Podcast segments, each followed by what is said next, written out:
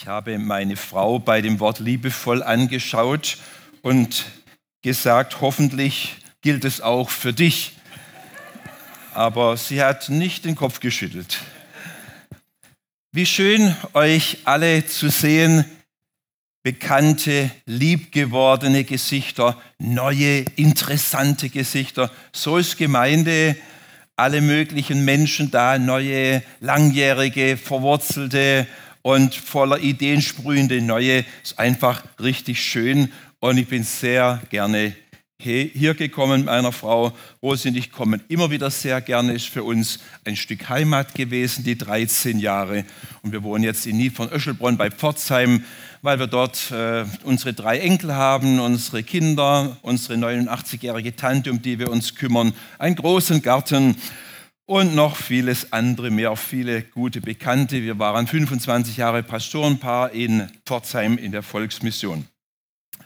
Und wir möchten einfach danken für die Einladung, Alex, dir, dem He der, der Heike und dem Lothar und dem, den Leitern und Mitarbeitern. Was ich so aus der Ferne empfinde und höre, ist, ihr leistet Großartiges, ihr bewegt viel und es kostet natürlich enorm viel Energie. Und ich finde es klasse, was ihr macht mit eurem neuen Pastor und seiner Frau und dem Team. Und ich wünsche euch viel Kraft und Freude im Vorangehen. Und das muss so sein und dann geht es auch gut voran. Auch der Lobpreis fand ich auch sehr gehaltvoll und intensiv. Ähm, vielen Dank euch als Team. Und da ist eine schöne Entwicklung da. Meine Frau arbeitet noch zwei bis drei Tage in der Woche. Ich bin schon im Best-Ager-Modus, im Ruhestand und halte jeden Tag, jede Woche Gottesdienste in den Seniorenzentren Zentren um uns herum und bin in verschiedenen Gemeinden unterwegs und gehören zur Volksmission äh, Pforzheim mit Matthias Brandner als Pastor. Ja, ich habe mir natürlich die letzten drei Predigten angehört. Die letzte war von Daniel Köpke. Und er hat gezeigt, wie man streiten kann und sich dennoch lieben kann. Und dass wir Enttäuschungen überwinden sollen und auch können. Und da hat sich dieser Satz eingeprägt, Daniel, sogar Barnabas, sogar Barnabas, der so hoch angesehen war, hat irgendwie versagt. Dann hat Lothar einen Text aus dem Philipperbrief genommen, den er auf einen seiner Reisen geschrieben hat, also Paulus. Und er hat uns auf ermutigt, auf das Ziel mit aller Kraft zuzulaufen. Lauft auf das Ziel, schaut nicht rechts und links und nicht nach hinten. Und der liebe Boris, weiß nicht, ist er hier? Im Urlaub schon wieder. Der Boris hat uns auf einen lebensgefährlichen Segeltrip mitgenommen mit dem Apostel Paulus und hat betont, wie wichtig Vertrauen zu Gott ist Schiffbruch, ihr wisst, er hat es alles genau beschrieben, die Winde und, und ach, was weiß ich alles. Hat er ganz toll gemacht. Und heute gehen wir wieder auf die Reise mit dem Apostel äh, Paulus und er hat einen neuen Mitarbeiter dabei, den Silas. Wenn ich an Reisen denke, denke ich immer an die längste Reise meines Lebens mit der ganzen Familie, mit sechs Personen und eine Freundin und die teuerste Reise meines Lebens, nämlich sechs volle Wochen, mein ganzer Jahresurlaub, sechs volle Wochen in Kanada, wo meine Frau herkommt, und USA. Das war was, sage ich euch. Richtig lang und richtig teuer. Sowas macht man nur einmal im Leben. Aber es war richtig gut und schön. Ich kann euch alle nur empfehlen, viel zu reisen, besonders den jungen Leuten. Reisen bildet und weitet den Horizont.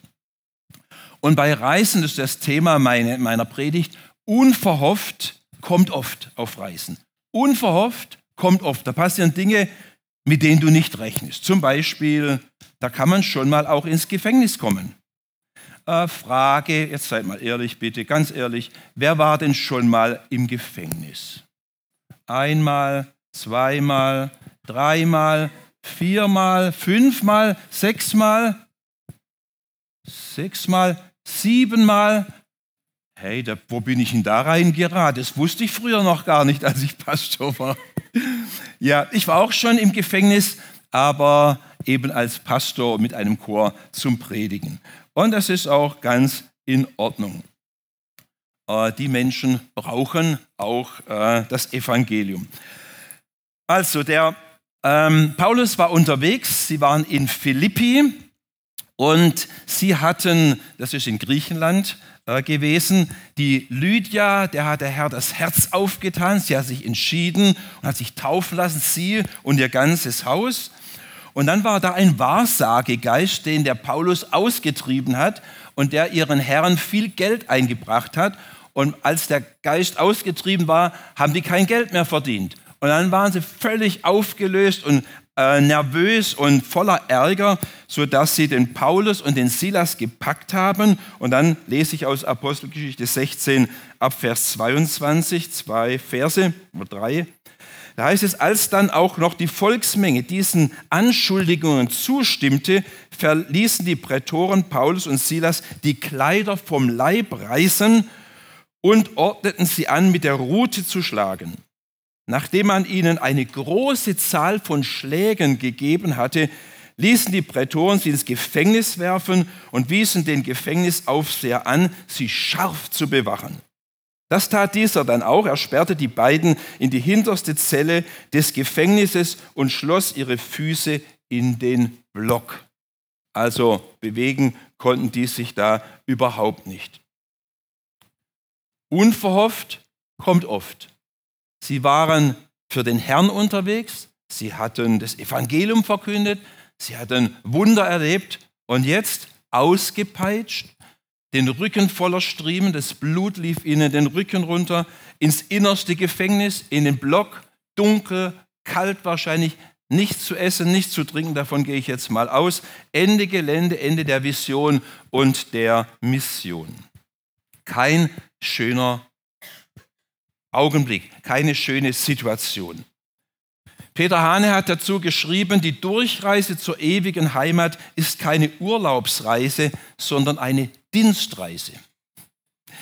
Man erlebt da manches Schwierige auf Dienstreisen, manches Unverhoffte, Ungewohnte.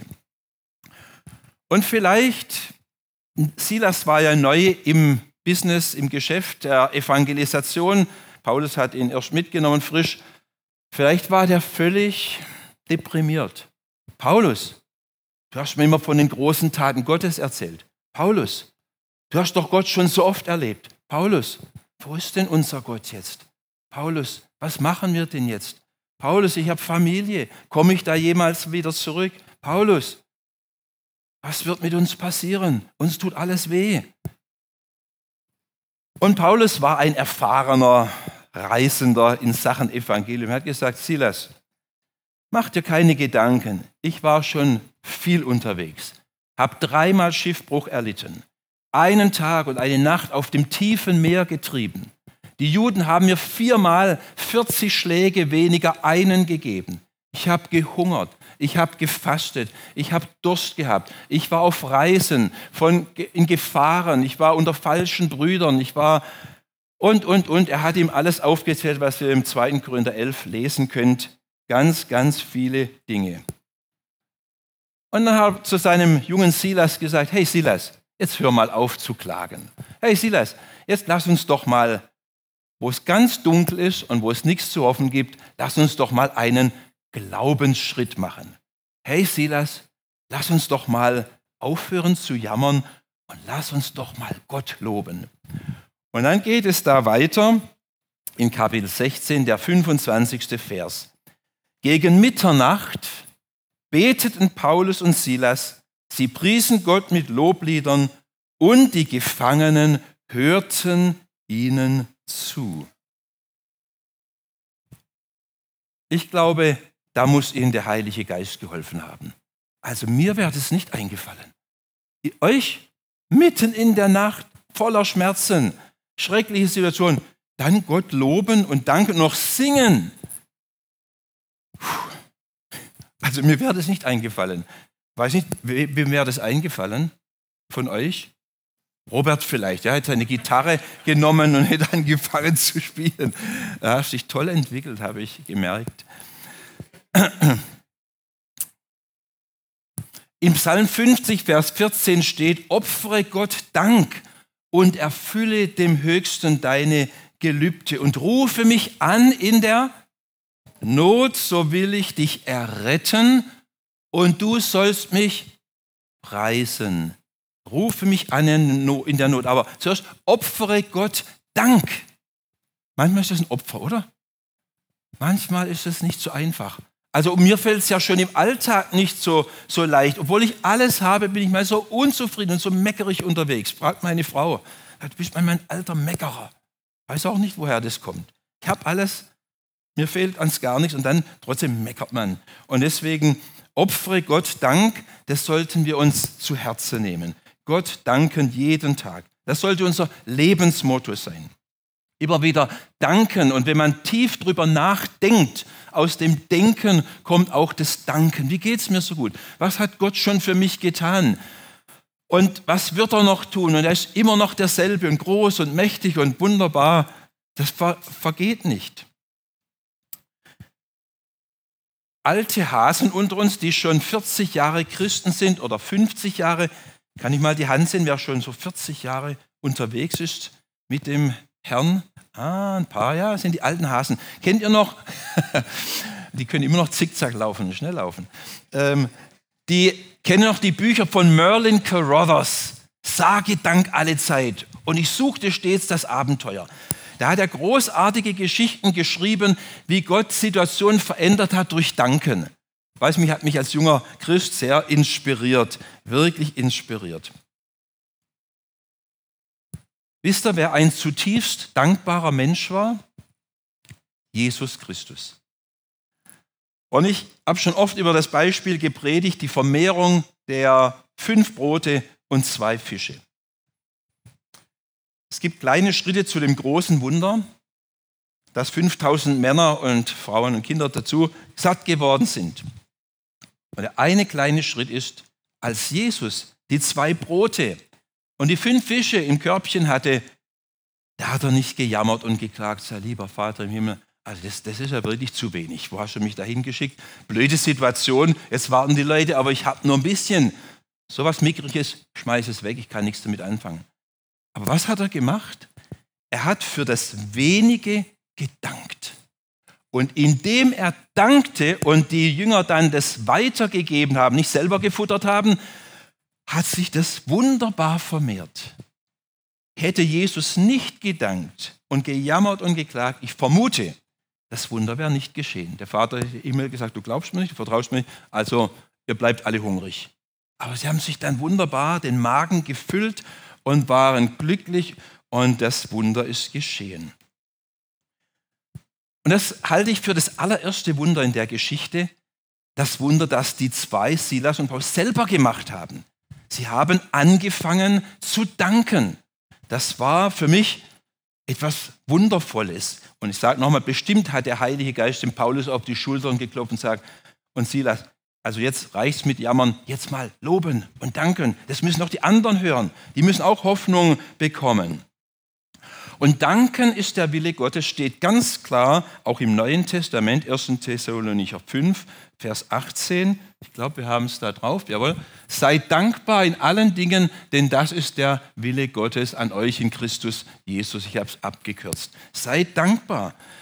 Und ich glaube auch und ich weiß auch, dass dankbare Menschen mehr Wunder erleben wie undankbare Menschen. Weil Danken öffnet meinen Horizont, mein Herz, mein, meinen Blick, dass Gott viel tun kann, auch wenn er gerade im Moment nichts tut oder scheint nichts zu tun. Und lass doch keinen Tag vergehen, an dem du Gott nicht dankst. Wollt, wollt ihr euch das vornehmen? Lass keinen Tag vergehen, wo du nicht dankst. Weil ich, ich sage dir mal, ich sage es ein bisschen derb, Undankbarkeit ist eine große Sünde. Undankbarkeit, Unzufriedenheit ist eine große Sünde für Christen, weil das so, wir haben uns so viel geschenkt bekommen, alle geistlichen Güter. Wir haben auch alles um uns herum, Essen, Trinken, Dach über dem Kopf, keinen Krieg. Wir können so dankbar sein.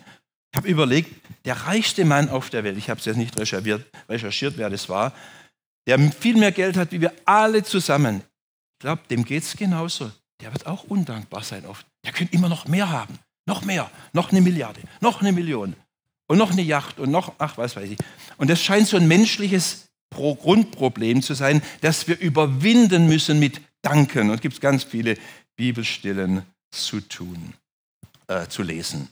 Gott kann nämlich auch in unserer Zeit, in diesen Krisen, in denen wir sind, uns neue Wege zeigen, uns neue, ähm, auch den Wissenschaftlern und Politikern neue Wege zeigen, wie wir mit dieser Krise fertig werden, wie sie sich verhalten sollen im Ukraine-Krieg und in den Verhandlungen. Und wir brauchen nicht hoffnungslos in die Zukunft schauen, wenn jeder von uns einen kleinen Beitrag tut. Wenn jeder von uns ein bisschen was tut, dann schaffen wir in uns selber Hoffnung. Wir können was dafür tun. Weil es gibt viele junge Menschen, ich habe eine Sendung im Deutschlandfunk gehört, die sind so hoffnungslos. No future. Alles geht kaputt. Die Arten sterben, äh, die Natur stirbt. Und die eine Frau hat gesagt, ich, ich fühle mich so hilflos, kann nichts machen. Und dann haben die Moderatoren gesagt, tu etwas. Und wenn es so ganz wenig ist, dass du das Gefühl hast, ich kann was tun. Und wir können etwas tun, wir können danken. Wie gesagt, das erste Wunder war selbst gemacht. Das haben die selber gemacht, die haben angefangen zu danken. So wie auch in der Apostelgeschichte, sie fingen an, in anderen Sprachen zu sprechen. Sie mussten anfangen und der Geist hat die Worte hineingelegt. Und dann kommt das zweite Wunder. Das zweite Wunder ist, ein Erdbeben geschieht und die Gefangenen wurden befreit. Und alle Gefangenen blieben im Gefängnis. Paulus hat wie damals ähm, auf dem Schiff, wo das Schiff Schiffbruch erlitt, alles souverän im Griff. Der Gefängniswärter will, äh, Direktor will sich ins Schwert stürzen, weil er dachte, wenn die jetzt abgehauen sind, die bringen mich alle um, die Römer. Das war Todesstrafe, wenn er die entkommen ließ. Paulus bewahrt ihn davor. Und durch dieses Danken haben sich Türen in die Freiheit geöffnet. So hier in, in der Geschichte. Die Ketten fielen ab. Und ich sage euch, durchs Danken, ich möchte selber mehr praktizieren, durchs Danken öffnen sich die Türen auch in die geistliche Freiheit. Durch Danken fallen die Ketten der Unzufriedenheit, der Angst und des Klagens ab. Durch Danken bekommen Menschen wie der Gefängnisdirektor eine neue Hoffnungsperspektive, eine neue, einen neuen Horizont im Leben, eine neue äh, Freude am Leben. Durchs Danken das zweite Wunder, das hat Gott gemacht. Das erste Wunder haben sie gemacht und das zweite Wunder hat Gott gemacht. Und dann kommt vielleicht das größte Wunder. Das größte Wunder empfinde ich hier, dass der ähm, Gefängnisdirektor dann in Vers 30 und 31 und 32 sagt, er hat sie dann nach draußen geführt, Paulus und Silas. Während er sie dann nach draußen führte, fragte er sie, ihr Herren, was muss ich tun, um gerettet zu werden. Sie antworteten, glaube an den Herrn Jesus und du wirst gerettet werden und alle, die in deinem Haus leben. Es gibt viele wichtige Fragen im Leben. Wen soll ich heiraten, Alex? Gell? Das beschäftigt so junge Leute Tag und Nacht. Hat mich auch beschäftigt. Und ähm, ich habe die beste gefunden. die kriegst du nur zwei beste, Alex. Aber egal. So. Es gibt wichtige Fragen. Aber die Frage, was muss ich tun, um gerettet zu werden, ist sicher vom Evangelium her die aller, aller, allerwichtigste Frage. Was muss ich tun, in den Himmel zu kommen? Was muss ich tun, um vor Gott gerecht zu sein? Was muss ich tun, um ein geheiligtes Leben zu führen? Was muss ich tun, um alle meine Sünden vergeben zu bekommen? Das, die Frage hat mich unverhofft, kommt oft, unverhofft getroffen 1975. Als in einer Fünf-Minuten-Pause, ich erzähle es immer wieder, ein junger Mann mich zwischen zwei Schulstunden angesprochen hat, was wir von Jesus halten würden. Oh, ich wollte überhaupt nichts wissen von Jesus. So geht es den Bikern manchmal auch und anderen. Gell? Nichts wissen wollen. Mein Freund hat gesagt, oh ja, lass uns mal zu dem Hauskreis gehen, lass uns mal in die christliche Teestube gehen.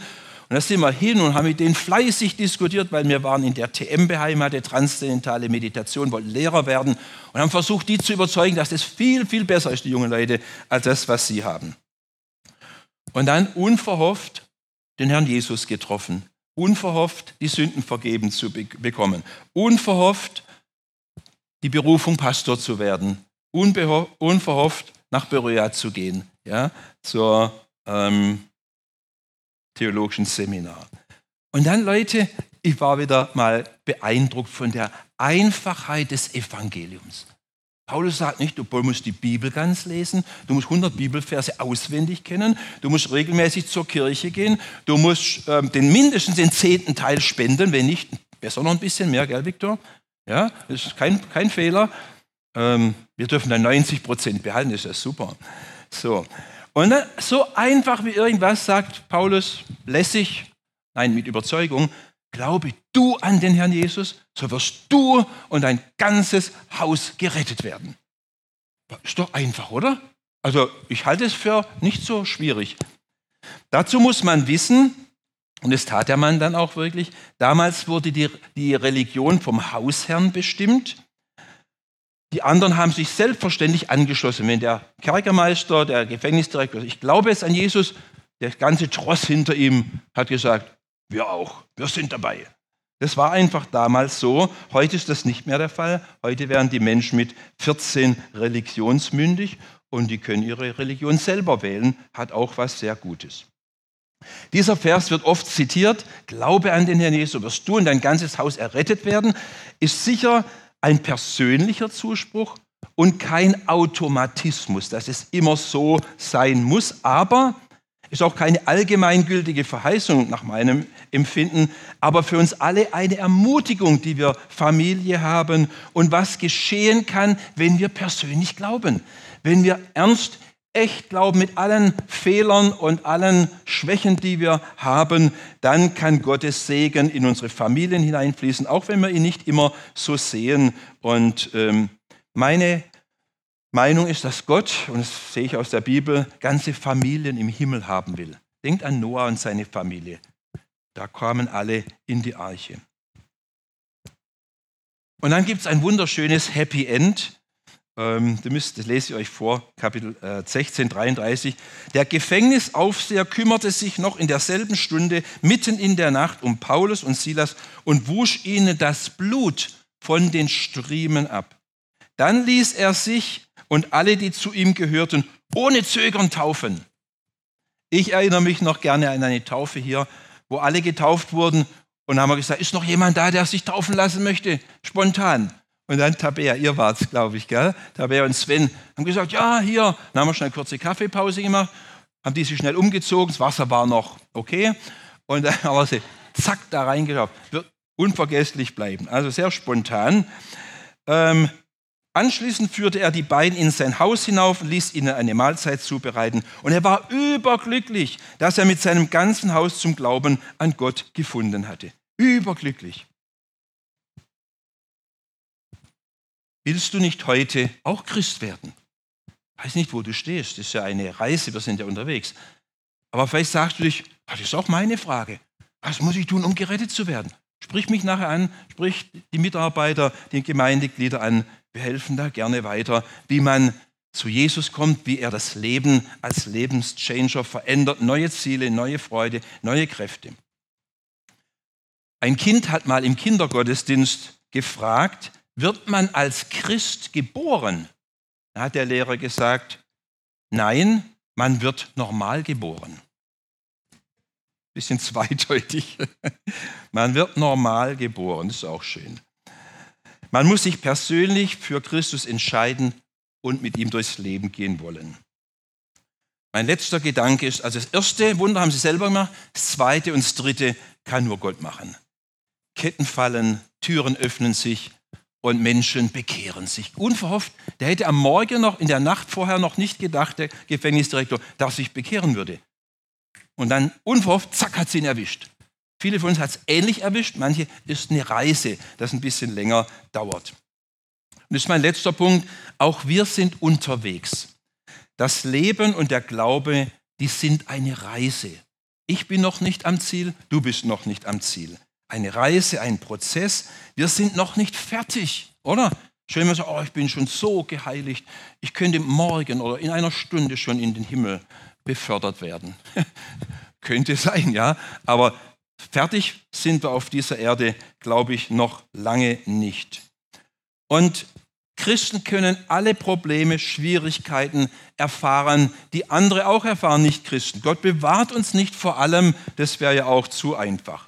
Christen kann alles Schreckliche passieren, was anderen auch passiert, aber sie haben eine innere Zuversicht und die Gegenwart Gottes, die sie tröstet.